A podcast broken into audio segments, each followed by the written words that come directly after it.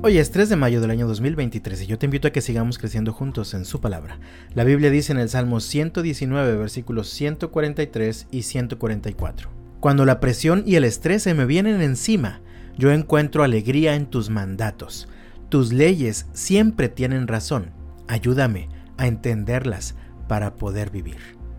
Presión y estrés son dos palabras que se han vuelto parte de nuestro vocabulario cotidiano.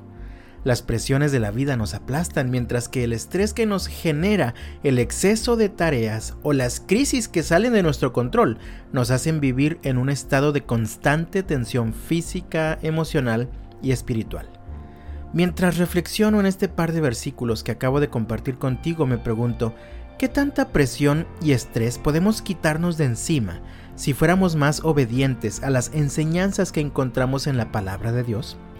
O dicho de otra manera, ¿qué tanto de la dosis de presión y estrés que llevamos sobre nuestros hombros el día de hoy es consecuencia de nuestra desobediencia a los principios que Dios nos ha dejado en su palabra?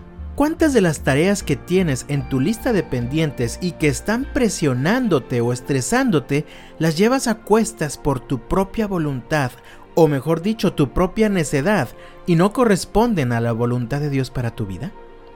Y es que te lo digo por experiencia.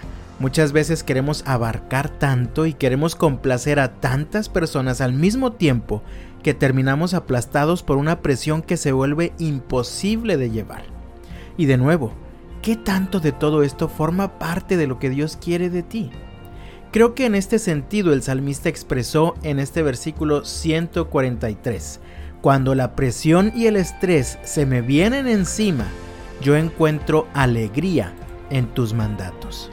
No sé si habías pensado esto antes, pero la obediencia a los mandamientos del Señor te libera de la presión y el estrés que tú solo provocas en tu vida cuando pretendes vivir según tu propio criterio, queriendo agradar a todo el mundo o incluso a ti mismo en lugar de considerar el criterio de Dios para vivir mejor. Veamos dos ejemplos rápidamente. Muchas veces estamos presionados porque no hicimos lo que debíamos haber hecho en el tiempo oportuno Mira lo que dice la Biblia en Proverbios capítulo 6, versículos 6 al 8. Tú, holgazán, aprende una lección de las hormigas.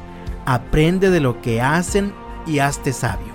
A pesar de que no tienen príncipe, ni gobernador, ni líder que las haga trabajar, se esfuerzan todo el verano juntando alimento para el invierno. Otras veces estamos estresados porque queremos llevar un nivel de vida, económicamente hablando, que simplemente no podemos sostener y nos volvemos esclavos de nuestros propios deseos y el afán que esto produce en nuestra vida. Mira lo que dijo Jesús allá en Mateo capítulo 6. Nadie puede servir a dos amos, pues odiará a uno y amará al otro. Será leal a uno y despreciará al otro. No se puede servir a Dios y estar esclavizado al dinero. Por eso les digo que no se preocupen por la vida diaria, si tendrán suficiente alimento y bebida o suficiente ropa para vestirse. ¿Acaso no es la vida más que la comida y el cuerpo más que la ropa? Miren los pájaros, no plantan, ni cosechan, ni guardan comida en graneros, porque el Padre Celestial los alimenta. ¿Y no son ustedes para Él mucho más valiosos que ellos? ¿Acaso con todas sus preocupaciones pueden añadir un solo momento a su vida? De cualquier manera, cuando la presión y el estrés están presentes de forma permanente en nuestra vida, en realidad dejamos de vivir y nos dedicamos solamente a existir. Es muy probable que en medio de la rutina asfixiante que provoca la presión y el estrés hayas pensado alguna vez, esto no es vida. Es esencial entender los consejos que Dios ha dejado para nosotros en su palabra, para dejar de existir solamente y comenzar a vivir en toda la extensión de la palabra. El versículo 144 dice, tus leyes siempre tienen razón. Ayúdame a entenderlas para poder vivir.